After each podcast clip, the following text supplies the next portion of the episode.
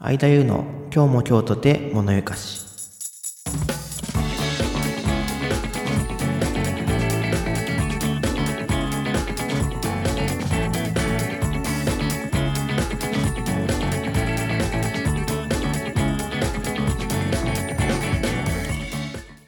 皆さんこんにちは。今日も京都で物ゆかしパーソナリティの相田優です。物ゆかしはなんとなく心惹かれる好奇心をかきたてられるという意味。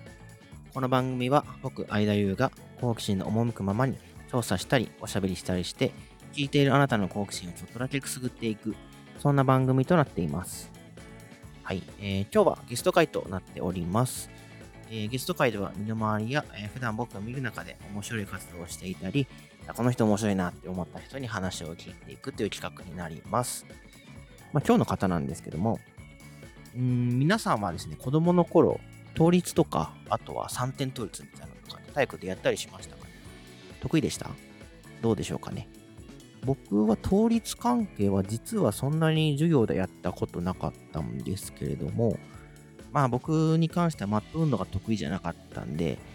倒立とかもねそんなに得意な方ではなかったんですよね。まあ多分カエル倒立が今ギリできるかなってぐらいっていうところです。でそんなですね倒立とか三点倒立とかっていう倒立をですね専門にあの教えている方がいらっしゃるんですよ。結構珍しいと思うんですけども今回はですね、えーアームバランスやハンドスタンドという自らの腕で体を支えてポーズを取るっていう競技をしているアームバランスコーチの高尾さんに来てもらいました。まあイメージをしてもらうとヨガでこう腕で体を支えてポーズを取ってるっていうのがなんとなく頭に浮かぶ方もいらっしゃるかもしれないんですけども、まあ、そんなイメージで、えー自分の腕のみで体を支えていく。でその過程を教えていくっていうのを進めている高尾さんでございます。でご自身が立ち上げたですねアームバランス協会の話だったりとか、えーパフォーマーとして活動していたこともありますのでその辺の話を聞いていきたいなと思います。まあ、なかなか聞く機会のない競技の話だと思うので、ぜひお楽しみあれということで早速いきたいと思います。それでは今日も京都で物ゆかし、最後までよろしくお願いします。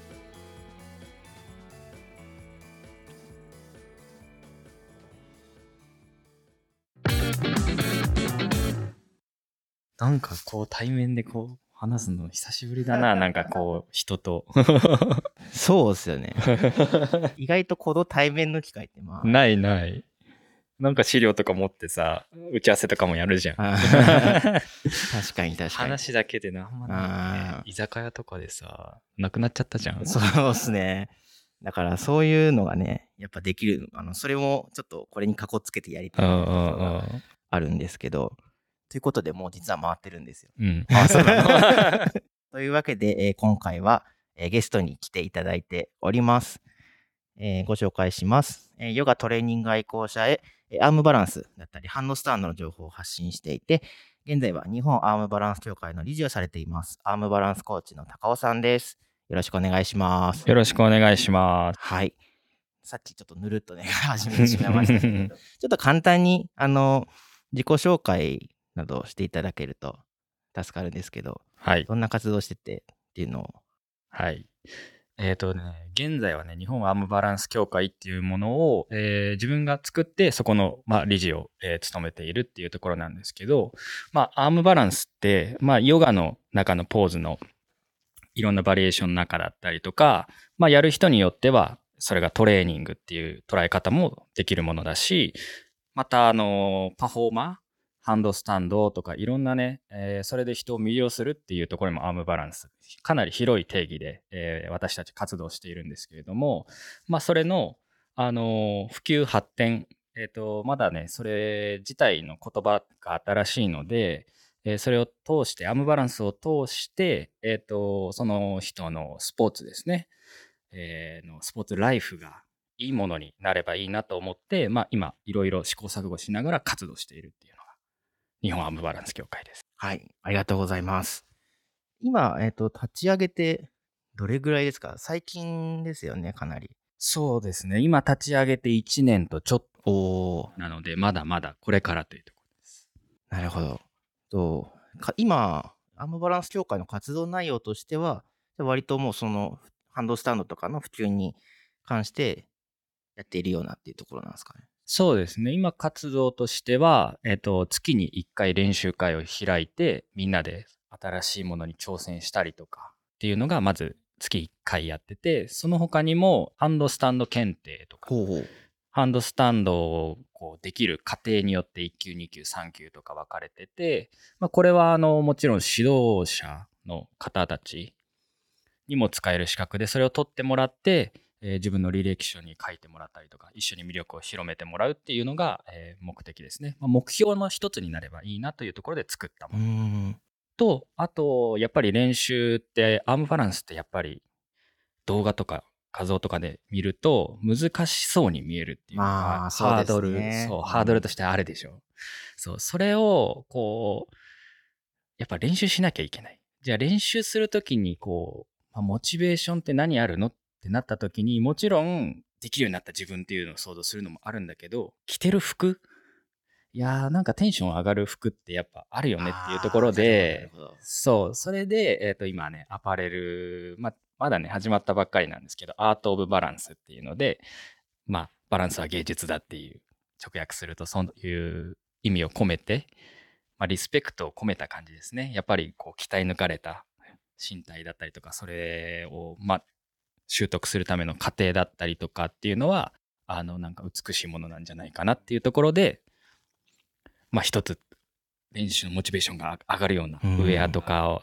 を作って、まあ、普及発展っていう形でそんなことやってます、今うんなるほど、なるほど。今日もね、あの、アート・オブ・バランスのシャツ着てきていただいてるんですよ、そうなんだ。よ忘れちゃったよもう一枚持っいてやいやいや、そんなそんな、もう買いますよ、そしたら。そう、あの、まあ、お皆さんにお見せできないのが残念なぐらいなんですけど、もう結構ね、シンプルめな、えあの胸にアート・オブ・バランスって書いてあるようなところで、結構ね、シンプルでかっこいい、普段使いでもできるようなね、シャツなんですよね。これはね、確かにでも、こういうのを着てやるのはテンション上がる感じしますね。なんか、結構、ジムとか行くときとかでも、テンション上がるウェアを着てとか結構あるじゃないですか。いややっぱ形からやっぱり入るっていうのがね、うん、あると思ううん。絶対的にそれありますよね。特になんか、個人的には、あの、体育が子供の頃苦手で、特にマット感、マット系とか、鉄棒とかかなり苦手な子だったんですよ。だから、ハンドスタンド、まあ、直訳すると倒立とかですよね、のことですけど、その辺ってなんか、ちょっと抵抗が、まあ、スポーツに関わる仕事はしてるんですけども、なんかちょっと抵抗はどうしてもあるところが正直あってでもなんかそういう、ちょっとでも取っかかりがあって、なんかアの見た目からでもいいですけど、そういうとこからやったらまたなんか少し違って入れるのかななんていうのを個人的には思ったりもしますね。そうだね。本当。まあねまだまだだけどもしそのウェアがもっと種類が増えて逆にウェアからそのハンドスタンドとかそういうバランス系のポーズをやってみたいって思ってくれる人がちょっとね増えたら、まあ、こちらとしてもやっぱひる裾が広がるので、うんいろんなものにはちゃこっちもやっぱねチャレンジしていきたいなっていう。ああ、面白いですね、その観点も。結構じゃあ、今活動してる中では、やっぱり、えっ、と、ヨガをやってる、まあ、インストラクターさんとか、あとはうんうんトレーナー、トレーナーさんとかも多いっていうような感じですか？ああ、トレーナーさんというよりかは、まあ、トレーニングのを実際にガシガシやっててる人とかの方がああ、なるほど。対象としては多いですね。トレーニーの方は、もう自身のトレーニングの一環として取り入れてるようなってことそうそうそうそう、多い。やっぱり、そう、最近自分の体重を使ってやるトレーニングああ、も多いし、こう、今、その、まあ、自分たちの見解ですけど、これは、スポーツの多様化がすごい始まってるなって思ってうんて、あ、それスポーツなのみたいな。あ、ありますね。うん。あの、オリンピックとかでもさ、いろいろ増えてきてる。うんスケボーが来たりとか、自転車の BMX が来たりとか、パリではダンスがダンス入りますね。入るし、ももっと言えばパルクールとか。パルクール。あれも、なんか2028年とかのロスとかの、そうそう、それに種目として入るのを検討してるみたいで、まあ、例えばパルクールやってる時に実はパルクールのそのなんだ作ってある会場とかでハンドスタンドをしたら例えば得点が上がるとかあるかは分かんないけあどー。その自分のオリジナリティを出す時とかにうん。ハンドスタンドが必要だったりとか、まあ、アームバランスのポーズがひ必要だったら勝てるとかっていうのもあるし、うんまあ、それはもう本当いろんなスポーツもしかしたら BMX の自転車の上でバランスポーズ取りながらうん。だったら勝てるかもしれないし、そのすごい多様なところでアームバランスの入り口って実はたくさんあってそれがうんそれがやっぱり今はそのヨガっていう入り口とかトレーニーの方々が多いっていうだけでうん。見渡してみると実は取っかかりがすごいいっぱいある。ああ、なるほど。そうですよね。なんか、そうあちなみにパルクールっていうのは、こう街中を自分の体一つだけでビルとかの段差をうんうんかっこよくこう乗り越えていくみたいな、そうそうそういうような競技なんですけど、確かになんか根源的な身体操作というか、うんうん特にサッカーのトレーニングコーチの方で中野さんって方がいらっしゃるんですけど、うんうんうんサッカー選手向けのトレーニングやってうんる方で、うんうんサッカー選手ってなんかどうしてもキックとかドリブルを鍛えるイメージじゃなはいいですか。はいはいはい。なんですけど、その人結構身体操作を専門にやってて、うんうんうん肩甲骨の動かし方とか、体のこうどう使う、うまく使っていくかみたいなとうんころをやられてる方で、だからそういう中でアームバランスも体をこう動かす、で、維持するじゃないですか。うんうんうんこう、なんか共通点があるなっていうか、どの競技にも確かに応用できるなっていうのを話聞いてて、うんうんうんすごく思ったんですいやね、まさにその通りで、そう、身体操作って今、言葉が出たんですけど、うん。本当それで、サッカーも空中では、やっぱ体がぶつかったりとか、バランス、ねボディバランスっていうのは、こう、アームバランスを通してすごい鍛えられるから、その、自分たち的には、そういういろんなスポーツにも、えっ、と、こう、取り入れてくれるようなアームバランスっていう言葉が、そういう方向にもね、向かっていけるように、ちょっとこれからは努めていきたいなとう思っていて、ーん。なるほど身体操作っていう言葉はかなりアームバランスぴったり。ああ、そうですよね。まあ、アームバランスのみならず、例えば、ヨガとかでももし、あの、今見れる方、検索もぜひしてほしいんですけど、すごく、旗から見ると、わあ、すげえポーズだな、みたいなのがんあったりどうしてもするんですけど、でも意外とより身近にうんっていうところはやっぱりありますよね。そう、結構身近でさ、あの、小学校の頃とか、意外になんかカエル倒立みたいなのとかやらなかった？わあ、あのーうちの学校ではやらなかったやらけど、なかった？でも、うん、やってるのはよく見ます。そうそうそう、なんかね、そう、体操の授業とかでちょっとや、そんなのやってましたうんみたいなのとか、やっぱ、うん、あって、そう、子供の頃できなかったけど、大人になったらちょっとできて嬉しいみたいな、そんな反応をね。そう意外とポイントをつかむとね、カエル倒立とかもうん。できるようになるっていうところなので、いや、ちょっと今ね、ハプニングがあって、あの、すげえいい話を聞いてた途中だったんですけど、あの、今日、ちょっと、なんて言うんだろう、公民館みたいなところの、あの、練習室をちょっとお借りしてるんですけど、僕が受付に、あの、ファイルを一式忘れて、職員の方が届けてくださいました。なので、ちょっと話が中断して、僕らは今何を話してたか忘れちゃったんですけども、その活動の中で、まあ、小学校とかもありありますけど、結構、子供に向けてもやってたりもするんですが。あ、そうだね。子供、依頼があればっていう形なんだけあど、ー依頼が去年数件オンライン上で来たことが、ああ、オンラインで。そう、子供の夏休みとかで、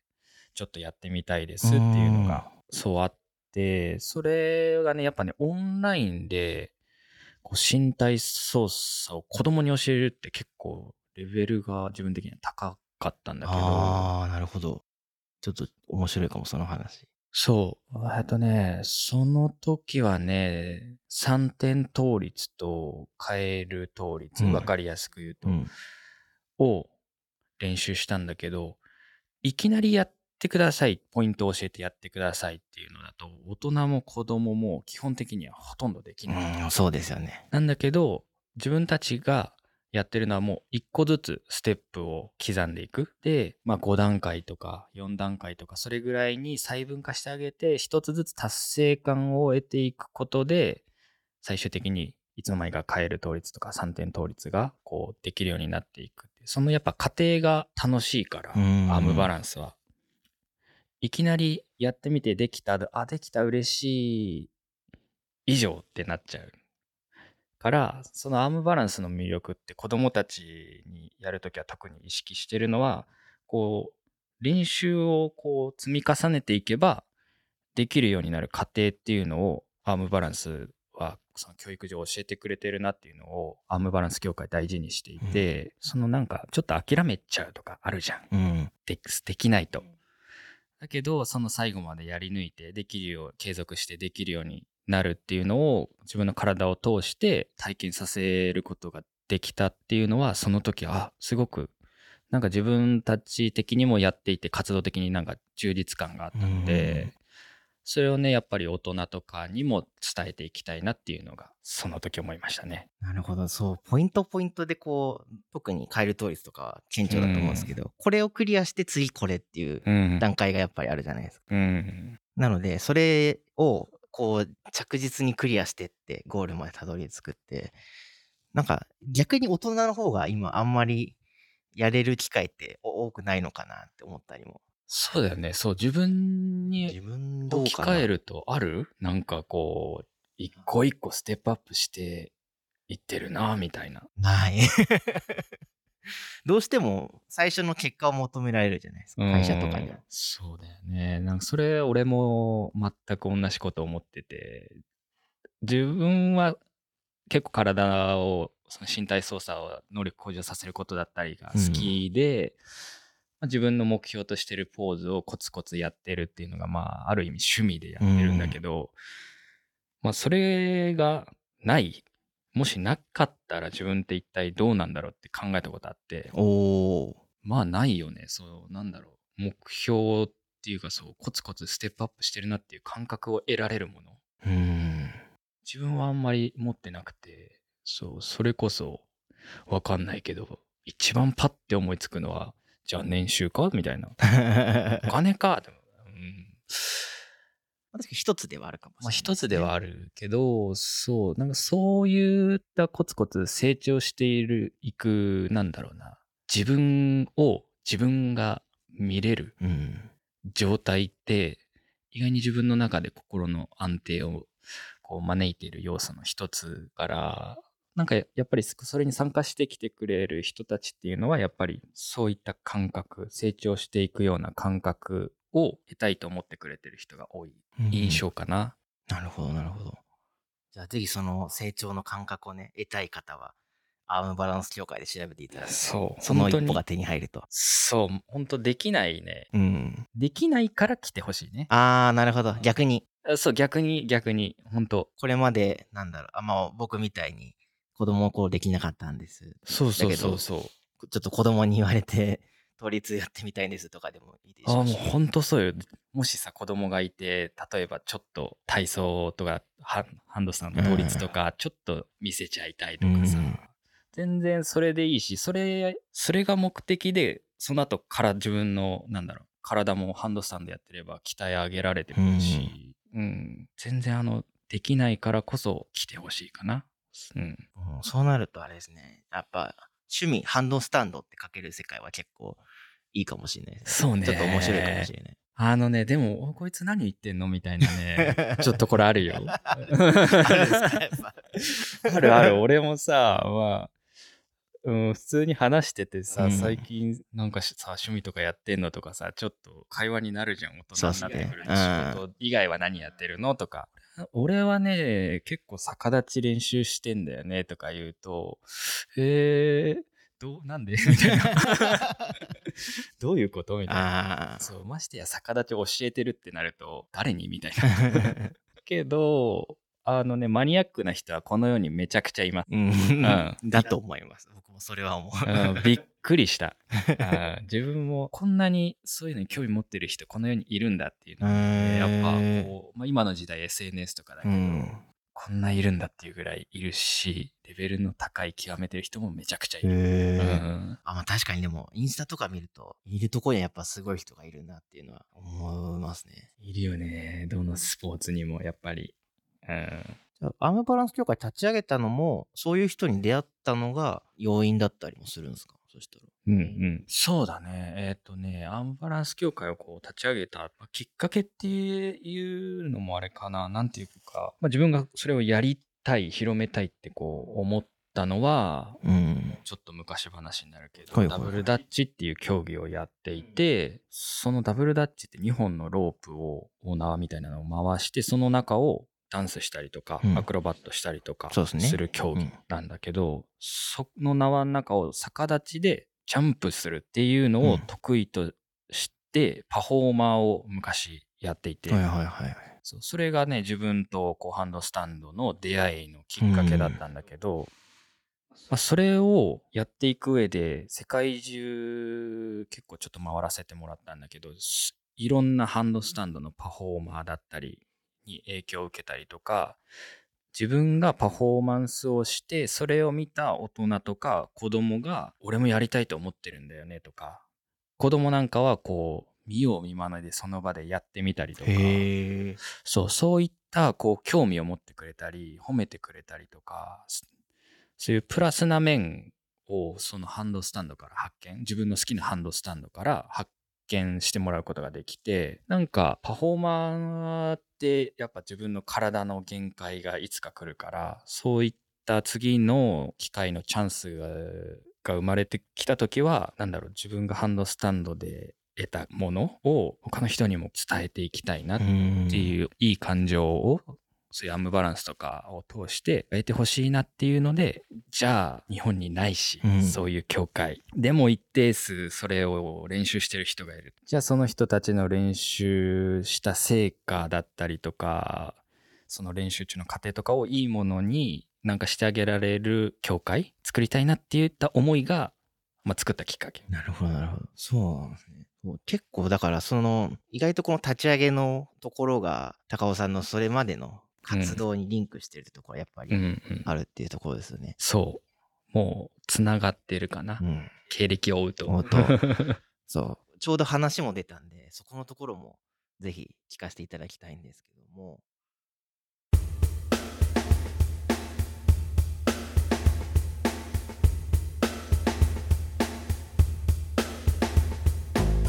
お送りしてきました。間優の今日も今日とて物よかし、そろそろお別れのお時間です。